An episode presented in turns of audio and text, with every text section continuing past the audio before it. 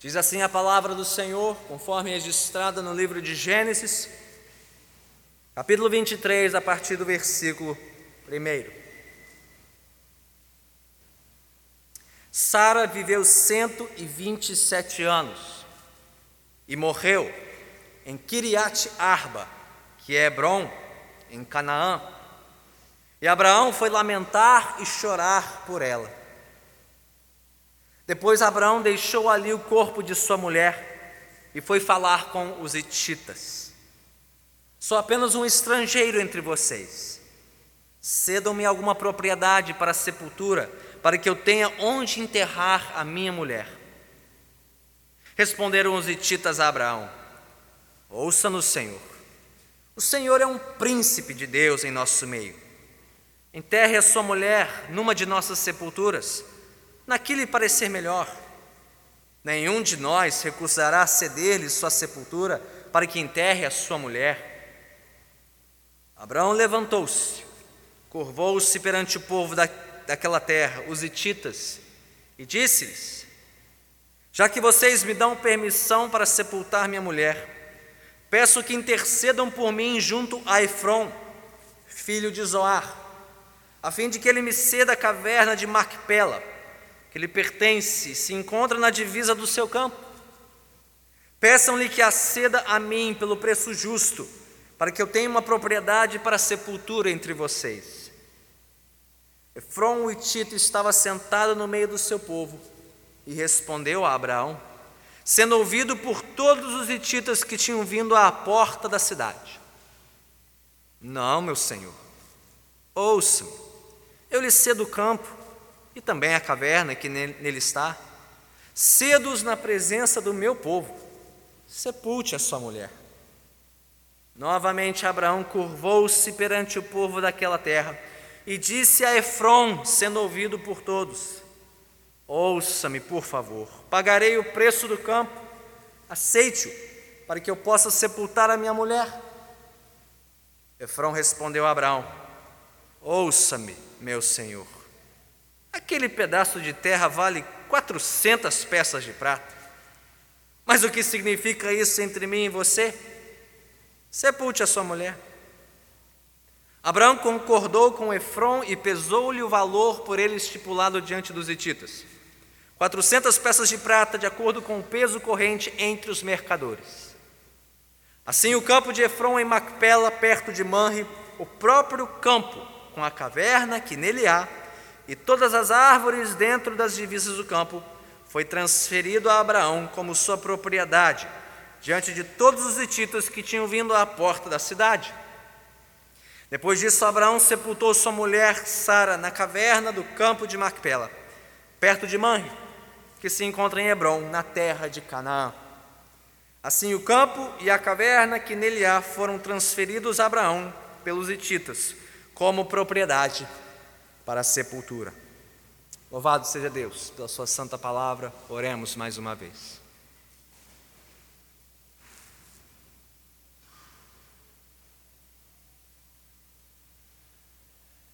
Vem, Senhor, agora acrescentar a nossa fé,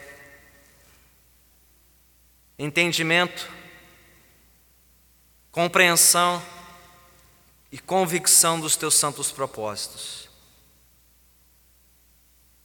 Vem exercitar-nos, Senhor, nesta viva e gloriosa esperança que temos em Ti, Autor e Consumador da nossa fé. Venha levar o nosso olhar, Senhor, para além deste mundo, para além do que esta vida tem a nos proporcionar, para que em Ti, somente em Ti, em Tua palavra, encontremos toda a certeza toda a segurança de que a nossa alma tanto precisa. Ó Senhor, faz-me instrumento em tuas mãos para edificar o teu povo por meio da tua santa palavra e do teu santo e glorioso Espírito aqui presente. Senhor, oramos em nome de Cristo Jesus. Amém. Podemos sentar.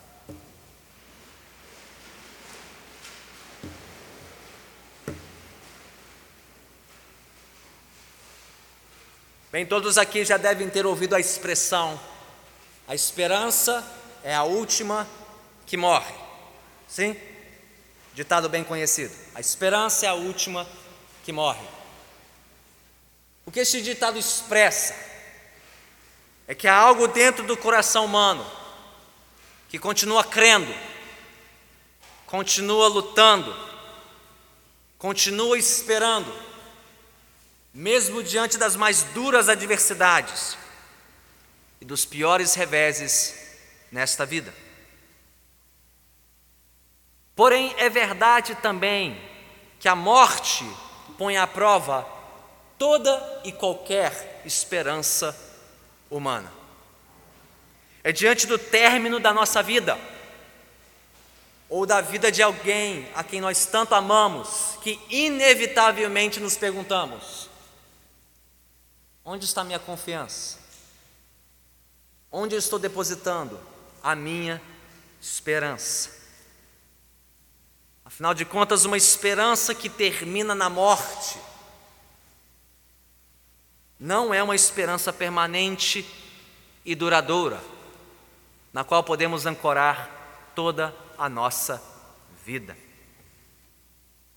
Bem, neste próximo episódio que examinaremos da vida do patriarca Abraão, são exatamente esses os temas, essas as perguntas e as lições que virão à tona.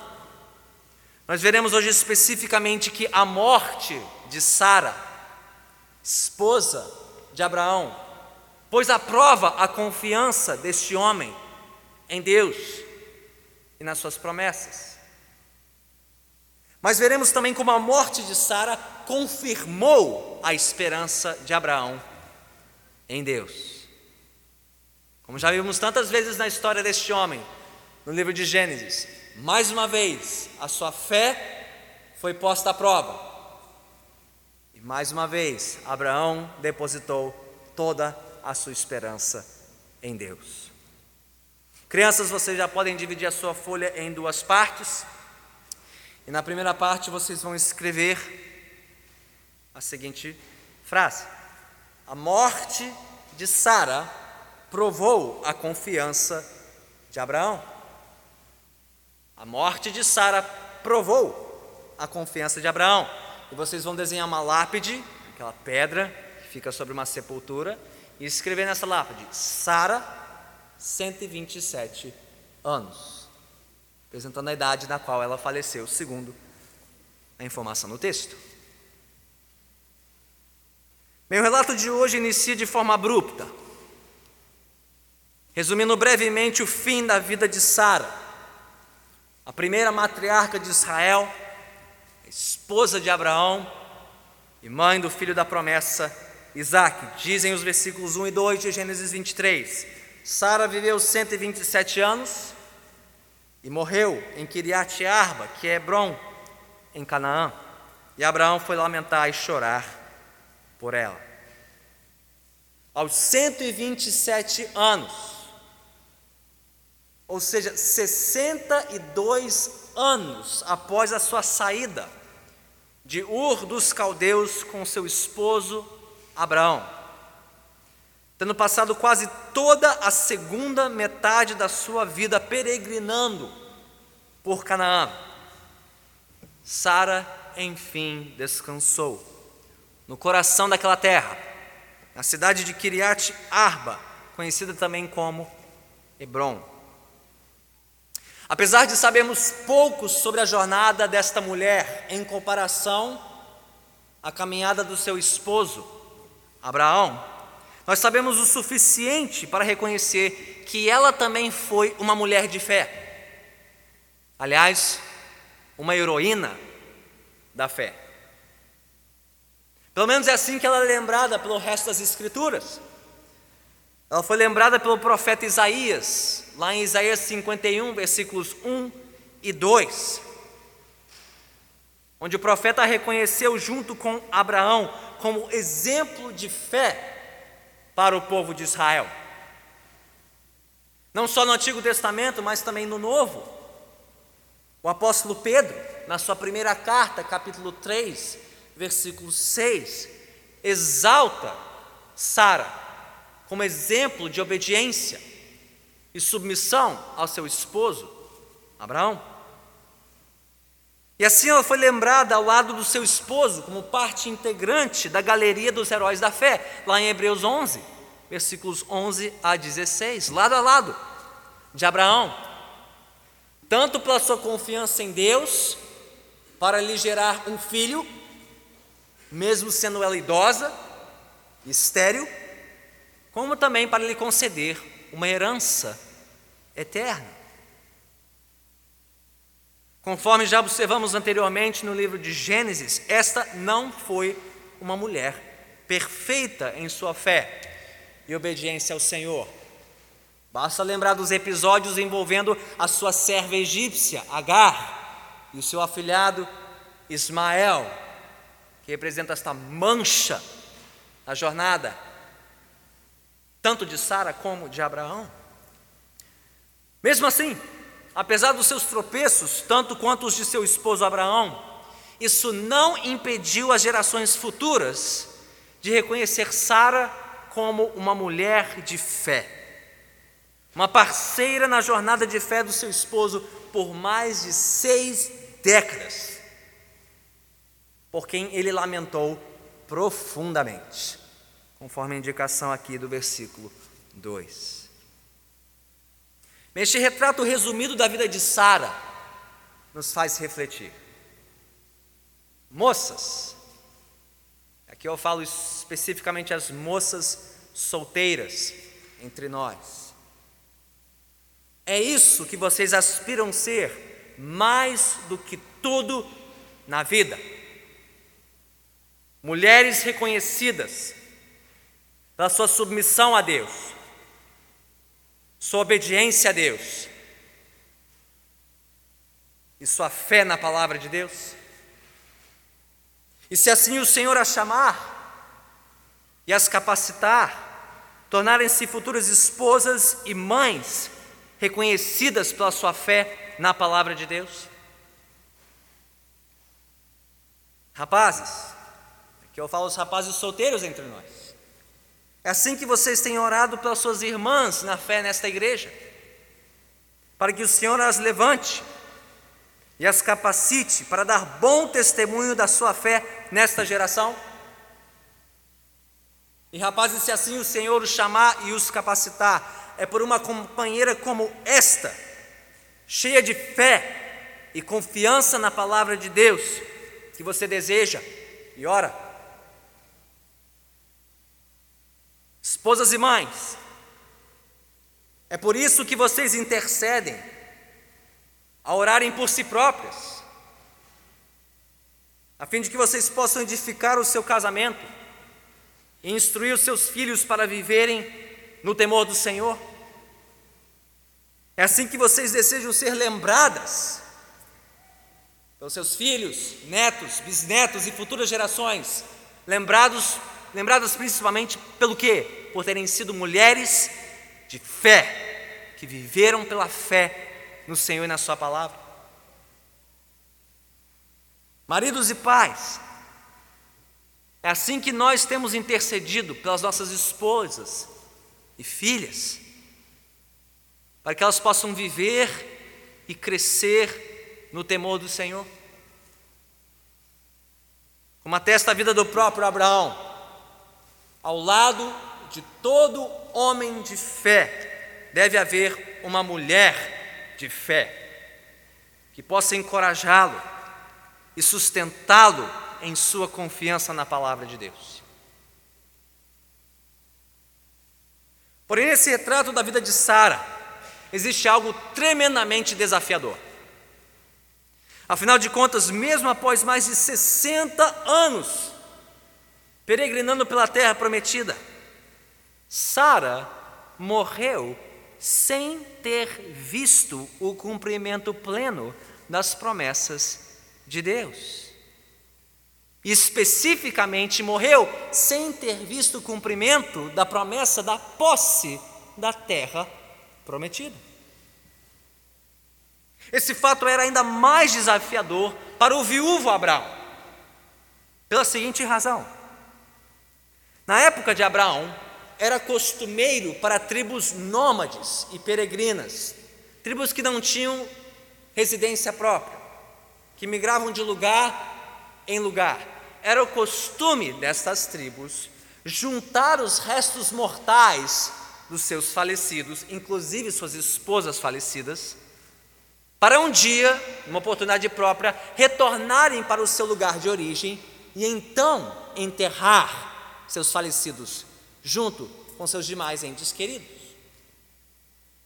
No caso de Abraão, um peregrino, um estrangeiro em Canaã, o costume ditava que ele guardasse os restos mortais de Sara para, em momento oportuno, voltar para a terra dos seus pais, em Ur dos Caldeus, a centenas de quilômetros de Canaã, para então sepultar a sua esposa.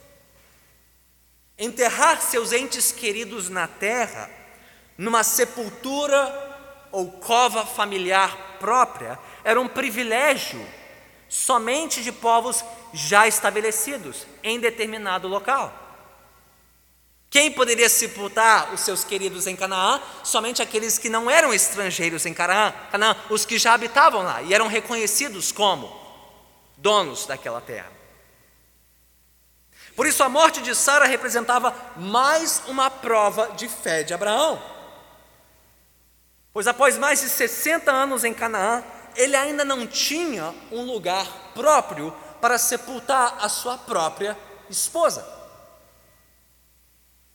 Então, diante da chegada da morte, Abraão seguiria o costume da época, voltaria para a terra dos seus pais para sepultar Sara ou ele permaneceria em Canaã, confiante nas promessas de Deus, de que Deus lhe daria um lugar para honrar a sua esposa de maneira digna, ali, na terra prometida.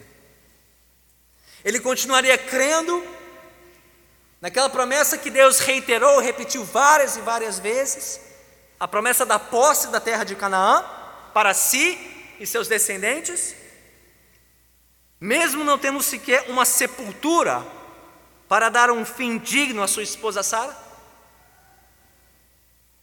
Enfim, diante da morte da sua esposa, onde Abraão depositaria sua confiança e esperança? Naquilo que ele via somente com os seus olhos, ou aquilo que ele enxergava somente pelos olhos da fé? E quanto a nós? Quando a morte bater a nossa porta, permaneceremos de pé em nossa confiança na palavra de Deus? Ou depositaremos nossa esperança em algo de valor inferior, incapaz de resistir à prova da morte? Em crianças, vocês já podem escrever na segunda parte da sua folha a segunda lição. Já entendemos agora como a morte de Sara provou a confiança de Abraão em Deus. Mas agora veremos segundo, a morte de Sara confirmou a esperança de Abraão. Isso que vocês podem escrever, crianças. A morte de Sara confirmou a esperança de Abraão. Vocês vão desenhar uma caverna como esta, onde Abraão quis sepultar Sara, e cercando esta caverna, um campo com muitas árvores, plantas, flores. A caverna no meio de um campo, representando a propriedade que Abraão desejava para sepultar Sara. Bem, na mais extensa e complicada transação comercial registrada em toda a Bíblia, Percorrendo aí os versículos 3 a 20 deste capítulo, nós podemos observar como a fé de Abraão foi repetidamente posta à prova. Como assim, pastor? Bem, raciocine comigo. De um lado estava Abraão, em posição de franca desvantagem, o que explica as repetidas vezes em que ele teve que agir com deferência perante os donos do pedaço, os donos daquela região, os hititas que ocupavam aquela faixa de Canaã. Vemos isso no versículo 7. E de novo no versículo 12, Abraão curvando-se perante os representantes deste povo, reconhecendo a posição de vantagem e superioridade deles no tocante à posse daquela terra. Na própria confissão de Abraão, aí no versículo 4, ele era apenas um estrangeiro naquela terra. Ou seja, sem poder de negociação em pé de igualdade com os hititas, os donos do pedaço. E para piorar a situação, Abraão tinha urgência para adquirir uma sepultura para Sara. Se ele queria enterrá-la naquela terra, ele não podia esperar muito tempo, o que tornava a negociação ainda mais desfavorável para ele. Porque se você já esteve numa negociação onde você tem pressa para fechar o negócio, você sabe que quem está do outro lado sempre tem vantagem, não é verdade? Te colocando numa situação de enorme desvantagem, sujeito a toda sorte de manipulação, quando não de extorsão, de fazer um mau negócio, quando você tem que fechar um negócio às pressas. E para agravar ainda mais a situação, em uma região onde terra arável terra produtiva era um bem escasso e altamente valorizado, não era costume do povo vender as suas terras, quanto mais para um estrangeiro, alguém que não era do grupo local, que não era ali daquela gente, que era um estrangeiro, alguém de fora, querendo achar um cantinho em Canaã. Bem, isso ajuda a explicar muitas coisas nessa história. Ajuda a explicar porque a cada nova tentativa de Abraão de garantir uma sepultura para sua esposa, não sei se vocês notaram isso. Todas as vezes em que Abraão repetidamente pede uma sepultura, os hititas estão dispostos a ceder a sepultura, mas não vender a sepultura. Notaram isso? Não, Abraão, é um príncipe de Deus. É uma honra para nós te termos como vizinho. Quanto mais sepultar a sua esposa entre nós, pode escolher, caverna que for, pedaço de terra que for, fique à vontade, será uma honra, um privilégio para nós. Nós cedemos a sepultura. Parêntese, mas não vamos vender nenhum pedacinho da nossa terra para você, Abraão. Vemos isso no versículo 5 e 6. De novo no versículo 11 e também no versículo 15, a indisposição dos hititas nessa história para vender a terra, mas não para ceder uma sepultura como um favor para Abraão. Bem, o problema com essa solução, é claro, é que qualquer favor feito a Abraão poderia ser desfeito no momento seguinte desfeito pelos herdeiros e descendentes dos hititas, que poderiam reaver aquela terra para si fechando a porta na cara de Abraão e dos seus filhos para continuarem enterrando seus mortos naquela terra. Da insistência de Abraão, tanto no versículo 9 como no versículo 13, de adquirir a sepultura, de não aceitar um favor. Quem sabe aqui que quando você aceita um favor, você se torna devedor de um favor? Nenhum favor de graça, tá? não tem nada de graça. Quantos conhecem o ditado? Não existe almoço grátis neste mundo, não existe. Todo favor um dia vai voltar para te atormentar. Abraão está sacando aqui que esse favor tem uma armadilha por trás. Ele não quer favores, ele quer comprar a sepultura pelo preço justo. E por que pelo preço justo? Porque ele insiste nisso. Porque caso os hititas concluíssem depois que Abraão não tivesse pago o valor cheio da propriedade, eles também poderiam questionar o negócio e desfazê-lo, tomando de volta a posse. Não, Abraão não pagou o preço justo, pagou menos, então não tem direito à terra toda, pode devolvê-la. Então veja a situação de Abraão, sendo bajulado, sendo enrolado pelos hititas. Vamos deixar isso bem claro. Ele está sendo enrolado, cozinhado aqui pelos hititas. Não, Abraão. Que isso?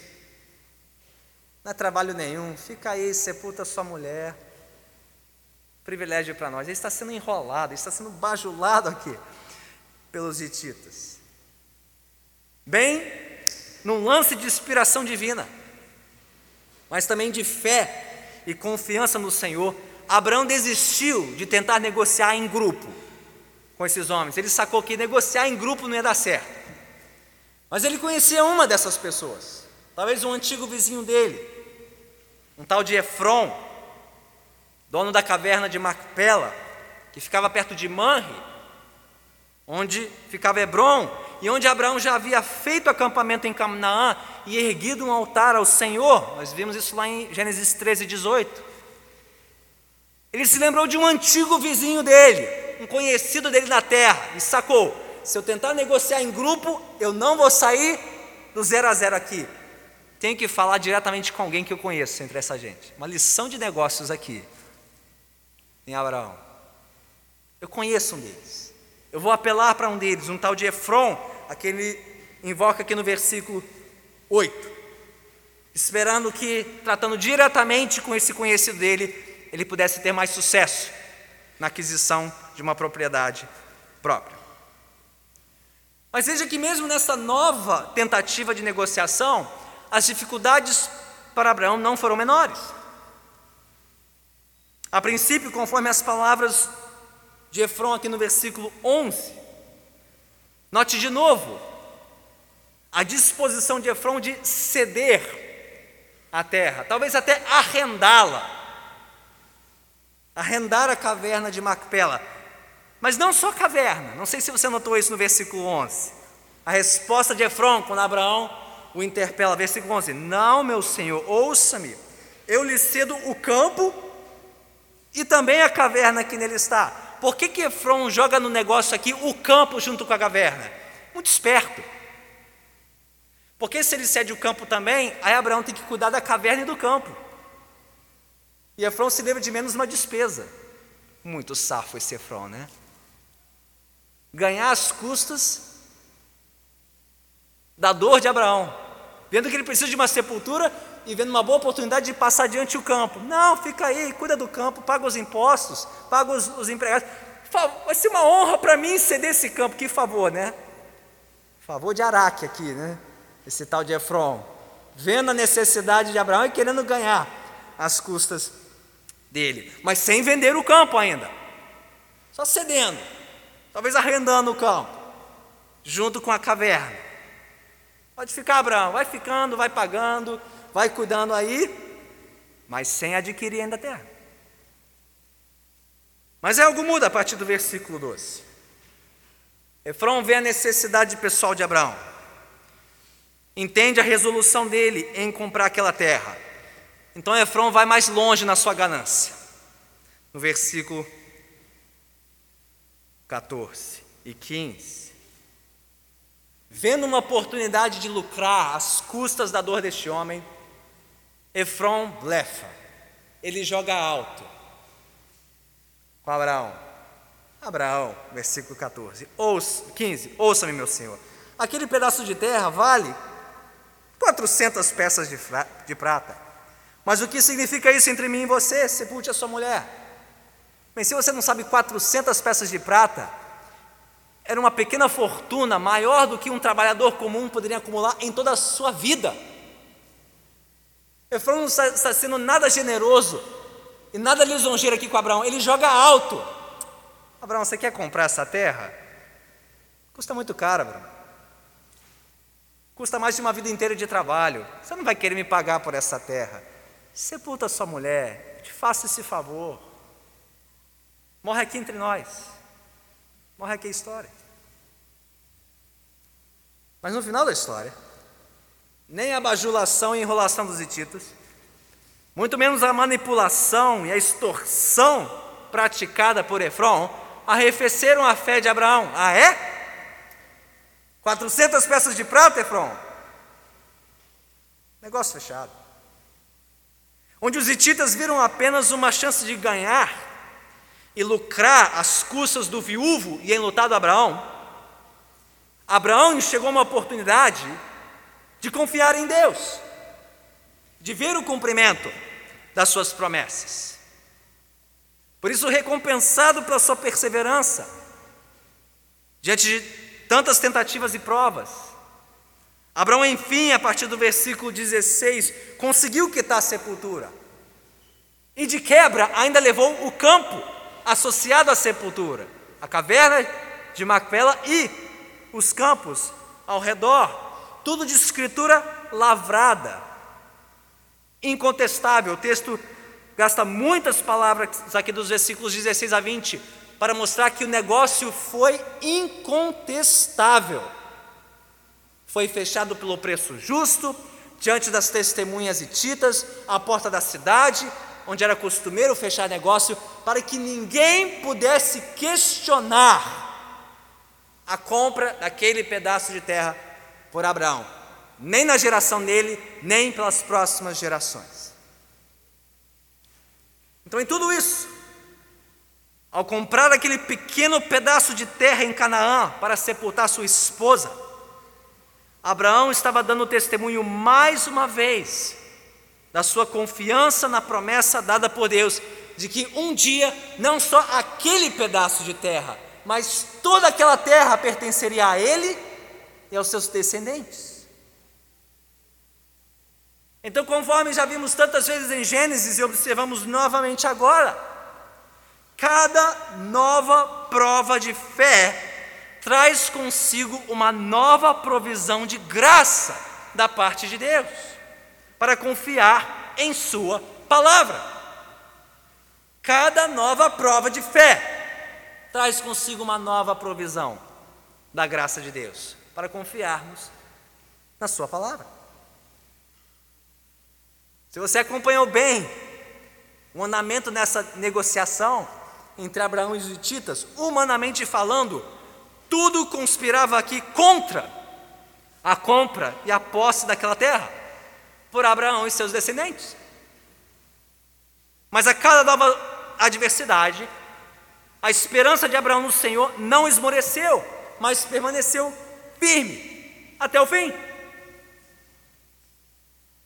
E o mais bonito em tudo isso, gente, é que a recompensa da fé de Abraão não só serviu para abençoá-lo, ao dar um fim digno para sua esposa, Sara, mas abençoou a sua família ainda por muitas e muitas gerações.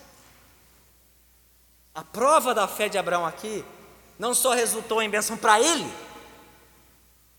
mas para muitas gerações da sua família. Como assim, pastor?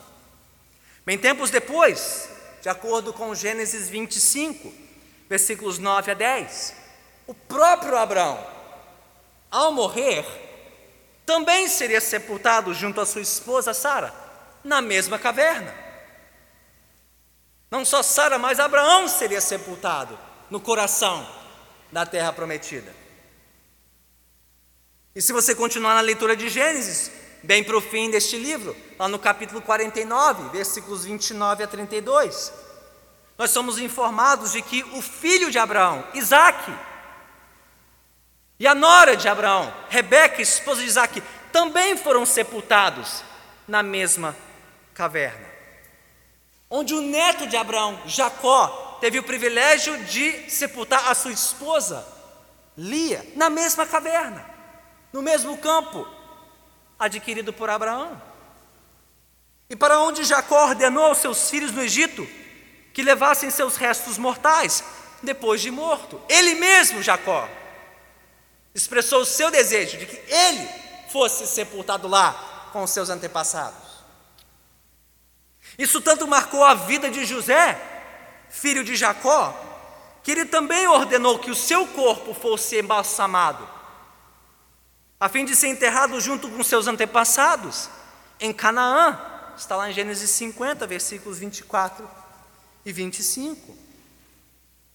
E Hebron, onde ficava a caverna e a sepultura da família de Abraão, tanto marcou a história desta família, que não sei se você já parou para observar, quando o povo saiu do Egito, e Moisés mandou espias para fazer o reconhecimento da terra, qual foi o primeiro lugar para onde os espias foram? Hebron. Passaram primeiro por Hebron. Porque lá estava o testemunho da fé do patriarca Abraão e da provisão de Deus da posse da terra. Passaram primeiro por Hebron. E foi essa terra que Caleb, um de apenas dois espias a dar bom testemunho da terra, reivindicou para si em primeiro lugar. Está lá em Juízes capítulo 1, versículos 10 e 20. E não bastasse tudo isso, todos esses testemunhos de gerações da família de Abraão, foi justamente em Hebron que Davi, o primeiro rei de Israel, foi coroado como monarca do seu povo. Não Jerusalém, em Hebron ele foi coroado primeiro. Em mais um marco fundamental na trajetória deste povo, rumo ao cumprimento das promessas de Deus. Então, junte as peças desse, desse quebra-cabeça majestoso e glorioso e veja que a confiança inabalável de Abraão nas promessas de Deus e a sua obediência ao Senhor não resultaram apenas em bênçãos para a sua geração, mas para as sucessivas gerações da sua família e de todo o povo de Deus. Então, meu irmão e minha irmã, nunca menospreze uma única prova da sua fé nesta vida, por menor que seja. Porque o resultado desta prova e o testemunho da sua fé não é apenas para benefício seu, agora, até o fim da sua vida. Deus, na sua soberana graça, pode usar a sua fidelidade e a sua perseverança na fé, em meio à provação, não só para abençoar você agora, mas sucessivas gerações da sua família e do povo de Deus. Seja a prova pequena ou grande, não importa, não importa. São nesses momentos que Deus mais quer nos surpreender com a Sua graça e fazer crescer a nossa fé. E é por meio do resultado dessas provas de fé que Ele pode e quer abençoar não só as nossas vidas, na presente geração, mas também as sucessivas gerações da nossa família e da sua igreja aqui na terra. Então, não despreze as suas provas de fé. Não pense pouco no que Deus quer te ensinar e fazer na sua vida e na vida dos seus filhos, dos seus netos e dos seus bisnetos, que herdarão este legado de fé deixado por você, pela graça de Deus e para a glória do seu nome. Então é mais uma prova de fé. Nós vimos a graça de Deus em ação na vida de Abraão, não é verdade? Na morte da sua querida esposa Sara, companheira em sua jornada de fé por mais de 60 anos. Deus mais uma vez provou e comprovou a fé do seu servo Abraão. Mas tal qual Sara, um dia Abraão também morreria, sem ver o cumprimento pleno das promessas de Deus. Aqui ele pôde ver parte do cumprimento, a compra e a posse de uma pequena parte da terra. Mas ele morreria tempos depois sem ver o cumprimento pleno da posse de toda a terra. É por isso que Hebreus capítulo 11, versículos 13 a 16 nos dizem: Todos estes viveram pela fé e morreram sem receber o que tinha sido prometido.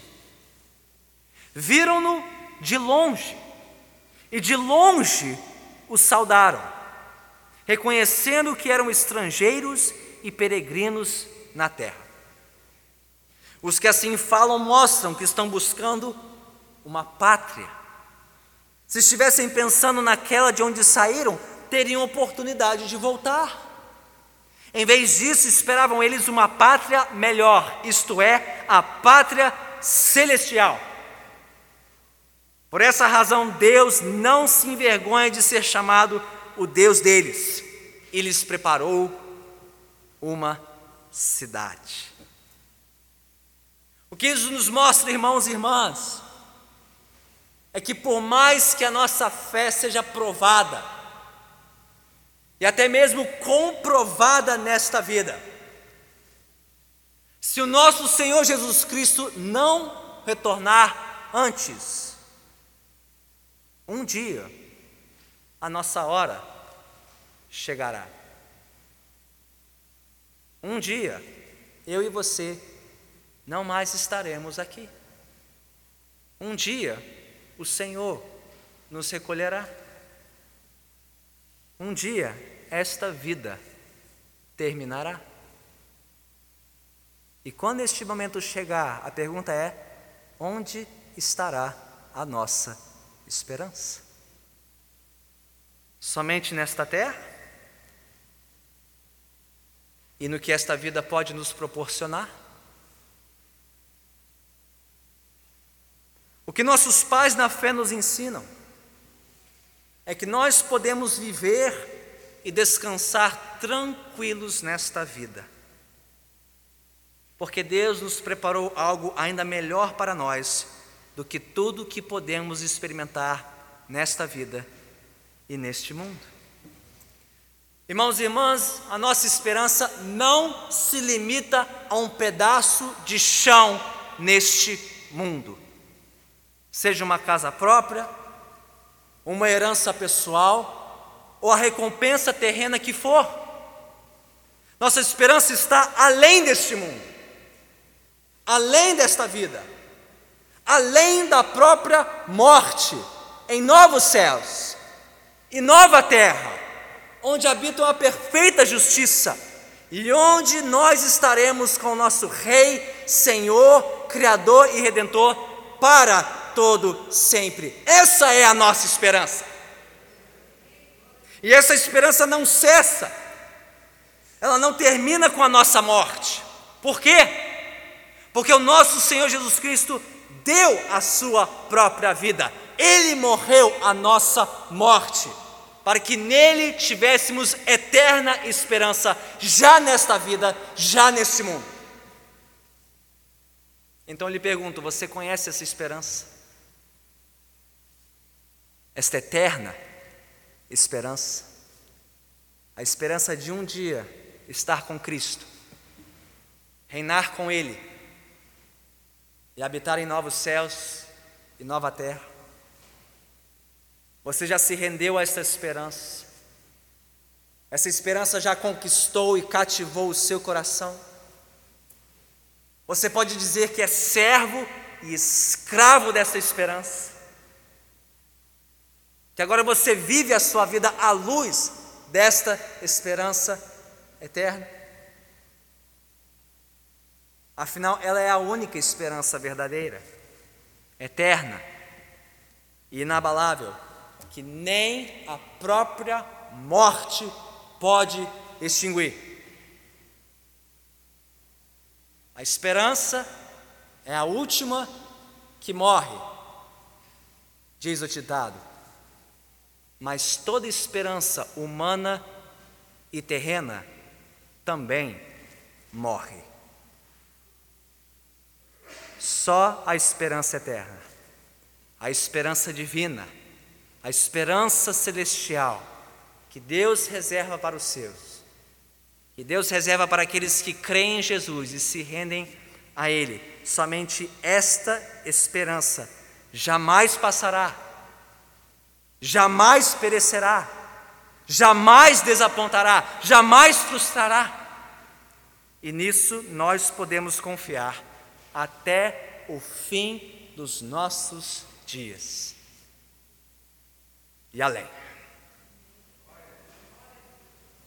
Oremos. Soberano Deus, reconhecemos diante de Ti como são pequenas e passageiras as esperanças deste mundo. como não há nada que este mundo possa nos prometer, oferecer, que seja eternamente permanente. A esperança pela qual nossa alma tanto anseia encontra-se somente em Ti, na Tua palavra, no Teu Santo Filho. E é por meio das nossas provas e até mesmo das nossas perdas neste mundo que o Senhor nos ensina a redirecionarmos toda a nossa confiança e esperança para Ti, Senhor. Eu peço, ó Pai, por aqueles entre nós que nunca antes ouviram falar dessa esperança, ou nunca antes tinham se rendido a essa esperança eterna, que hoje a Tua palavra e o Teu Espírito os tenham convencido, e os tenham convertido e conquistado, para renunciar em toda e qualquer esperança que não seja aquela que encontra-se somente em Jesus Cristo, Autor e Consumador da nossa fé.